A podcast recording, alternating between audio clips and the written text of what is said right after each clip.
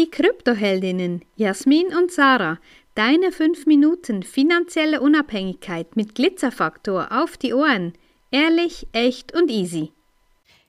Wie viel kostet mich ein Depot für Bitcoin?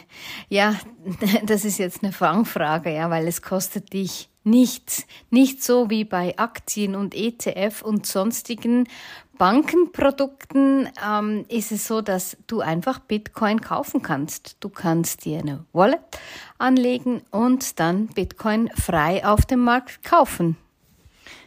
Ja, genau, genau so einfach ist es. Also viel, viel mehr Podcast zu Ende. Viel mehr gibt's dazu eigentlich gar nicht zu sagen. Nein, das ist wirklich so.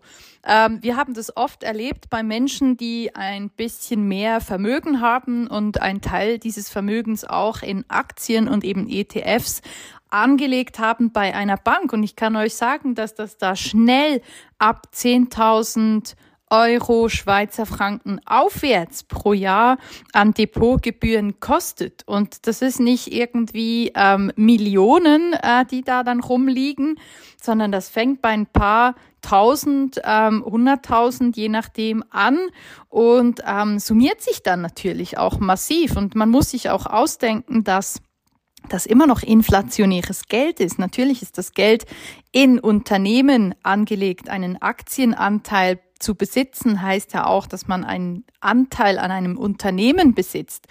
Und es ist aber so, dass die Währung, in der man die Aktie hält, natürlich auch stetig wertloser wird. Und dann denkt man sich dabei, ja, da bezahlst du so viel Depotgebühren, damit du deine Vermögenswerte dort lagern kannst und dann zusätzlich verliert das Geld auch noch an Wert. Also es ist eigentlich äh, doppelt gemoppelt minus gemacht und das ist einfach nicht so, nicht so eine geile Angelegenheit, ganz ehrlich. Und wenn du Bitcoin kaufst, ist genauso wie Sarah das sagt, du suchst dir eigentlich eine passende Börse für dich aus. Davon gibt's ja zahlreiche auf dem Markt. Wir haben immer ähm, unsere Empfehlungen natürlich dazu auch, weil man kann nicht sakrosankt sagen, ja, das hier ist die beste Börse. Das ist etwas, was man auch ein bisschen anschauen muss, je nach Bedürfnis, ja, was einem wichtig ist und worauf man viel Wert legt.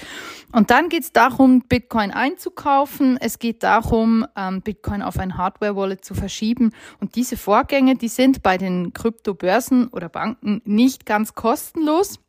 Ja, dieser Vorgang kostet zwischen 0,5 und 1,5 Prozent. Das heißt, der Wechsel von Fiat-Währung, also Euro, Schweizer Franken, in Bitcoin oder in eine andere Kryptowährung ähm, ist dieser Zinssatz fällig, den man abliefern muss.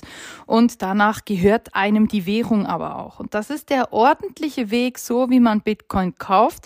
Und das Halten kann Millionen sein. Das kostet dich keinen Cent. Also die Aufbewahrung ist absolut kostenlos. Das Einzige, was natürlich ein kleiner Betrag auch ist, den man auch aufwerfen sollte für ein Hardware-Wallet, sind so zwischen 50 und 150 Franken oder Euro, ähm, dass man einrechnen müsste, um ein Hardware-Wallet zu besitzen. Aber damit ist es dann auch getan. Ja, also relativ einfach und doch natürlich manchmal mit einigen Hürden verbunden. Ja, und die eigentliche Hürde heißt halt auch Eigenverantwortung. Die Eigenverantwortung zu übernehmen, eben deine eigene Bank zu sein. Und ja, wir bekommen im Moment wieder Anfragen. Ja, wir starten dann nochmal unseren Kurs, die Basis, 14 Wochen, das ist das Grundwissen. Das ist das, was du wissen musst, ja, die Unterschiede auch kennen musst zwischen Bitcoin und den anderen Kryptowährungen, zwischen Bitcoin und Fiat-Geld, was das alles beinhaltet und wie tief das das eben auch geht. Und ähm, dann ist der Aufbau, das ist dann, dann wichtige Themen, wie eben das Hardware-Wallet einzurichten, wie Steuern und Vererbung. Das sind immer wieder offene Fragen, die da, die da dazukommen. Und ja, wir freuen uns auf jeden Fall, ähm, dass wir den Kurs die Basis schon bald wieder anbieten können. Und wenn du Interesse hast, dann melde dich bei uns und dann schauen wir, wann es für dich losgehen kann. Ja, es ist ja nicht so, dass man Bitcoin einfach so ähm, kauft, respektive ja, man tut das, aber es gibt halt immer wieder einige Schritte, die man beachten sollte auf dem Weg dahin.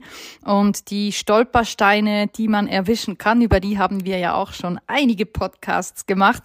Also wenn du da Fragen hast, blättere dich mal durch die Vergangenheit unserer Podcast-Liste und du wirst dazu ganz, ganz viele Infos finden. Und sonst, wie Sarah sagt, die Basis, die geht demnächst los. Äh, melde dich, wenn du Fragen hast, wenn du ein Gespräch buchen willst, jederzeit sehr, sehr gerne. Wir sind immer gerne für euch da. Wenn dir diese Folge gefallen hat, dann lass uns gerne ein Like da und empfehle uns weiter. Danke fürs Zuhören und stay Bitcoin.